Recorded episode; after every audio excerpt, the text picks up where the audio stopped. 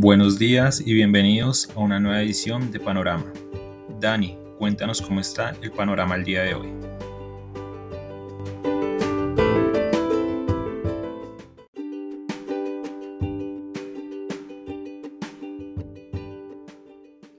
Muy buenos días a los seguidores del podcast Panorama de Global Security. Hoy 27 de diciembre. Iniciamos con un panorama indeciso porque no hay realmente una noticia especial para que los inversionistas se muevan durante la jornada. Con respecto a cómo viene los Estados Unidos, el mercado accionario, el Standard Poor's había cerrado el pasado jueves en un máximo histórico de 4.725 unidades.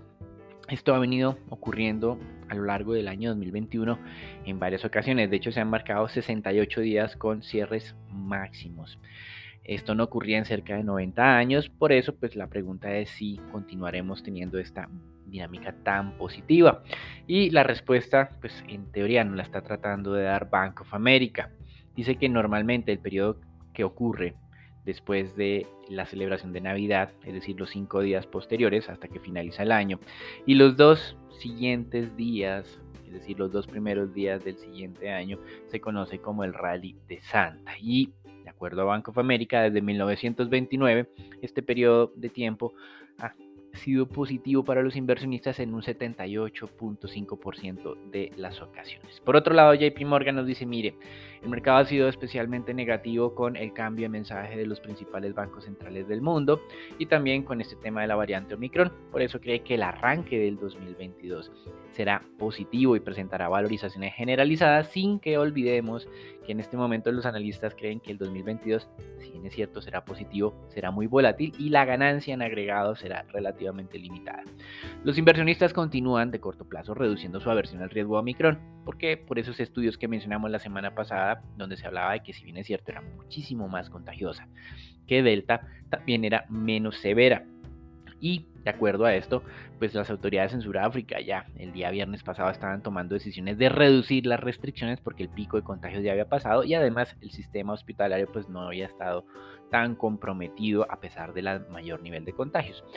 En el Reino Unido se publicó un estudio y en este estudio se establece que es un 70%, menos, un 70 menos probable de necesitar ayuda hospitalaria si me contagio con Omicron que si me contagio con la variante Delta. Y en los Estados Unidos, a pesar de todo esto, pues eh, se están acercando a los picos de contagios eh, de comienzos de este año. En promedio móvil de los últimos 7 días son cerca de 205 mil nuevos contagios en los Estados Unidos identificados oficialmente, por supuesto. El máximo nivel de contagios fue de 255 mil el 10 de enero de este año. No fue con la variante Delta, sino más bien con las variantes originales.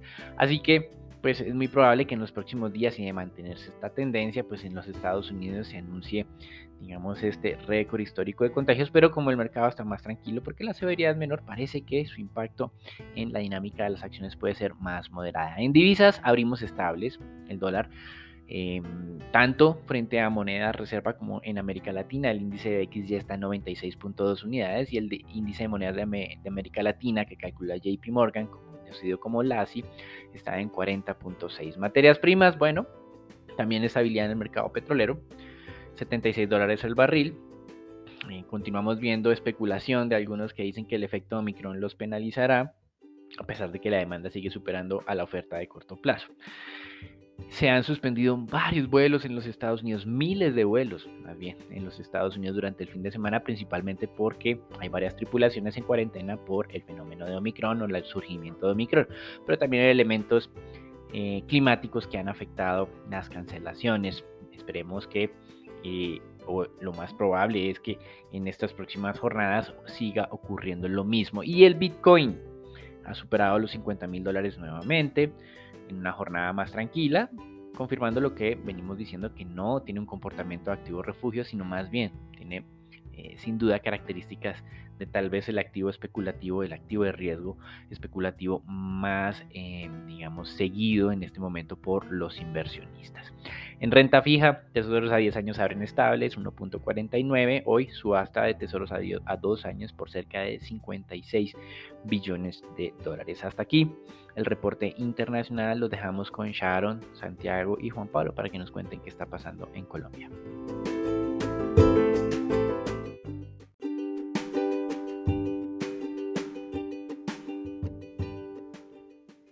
Días.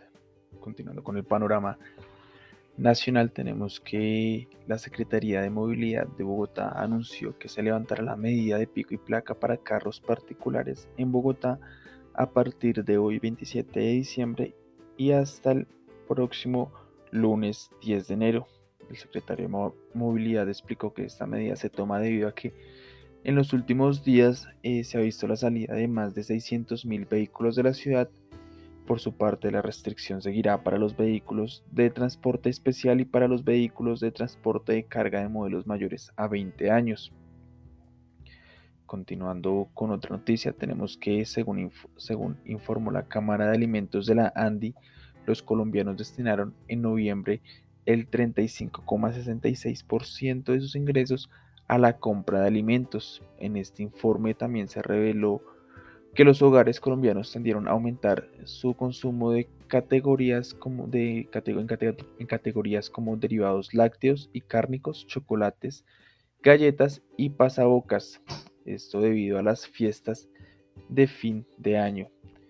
Esto es todo por lo que tenemos para el panorama nacional durante el día de hoy. Que tengan un excelente día.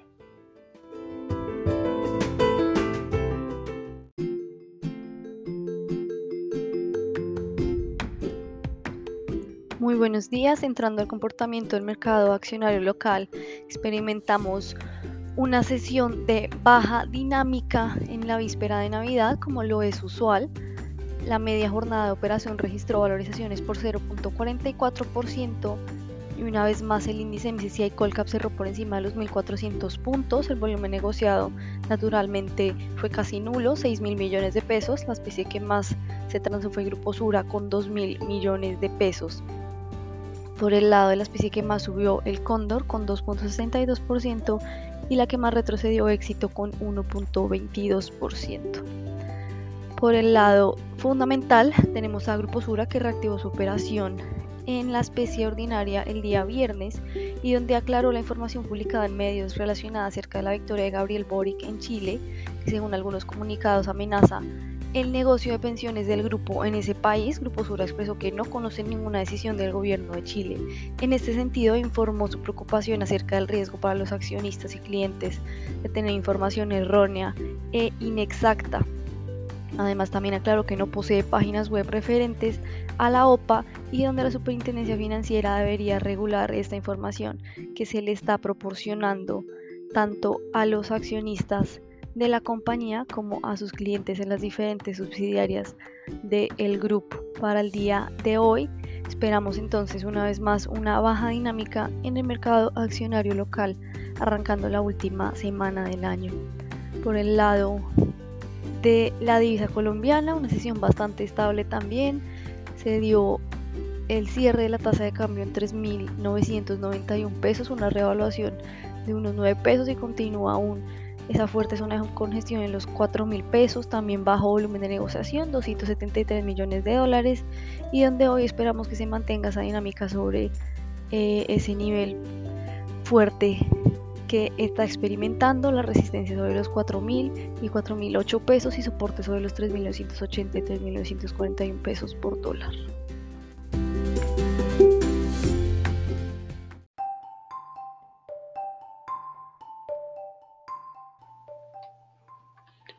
Buenos días. En la sección de renta fija, en particular de deuda pública, se observó que durante el final de la semana anterior, en la jornada de negociación de los testas a fija, se presentaron dos transacciones sobre el nuevo convencimiento en 2022, de manera que estos papeles tuvieron una valorización de 5.6 puntos básicos. Para el resto de los vencimientos no se presentaron cambios. Por su parte, los TCNVR no presentaron movimientos a lo largo de la curva de rendimientos. En todos sus nodos, la tasa se mantuvo constante.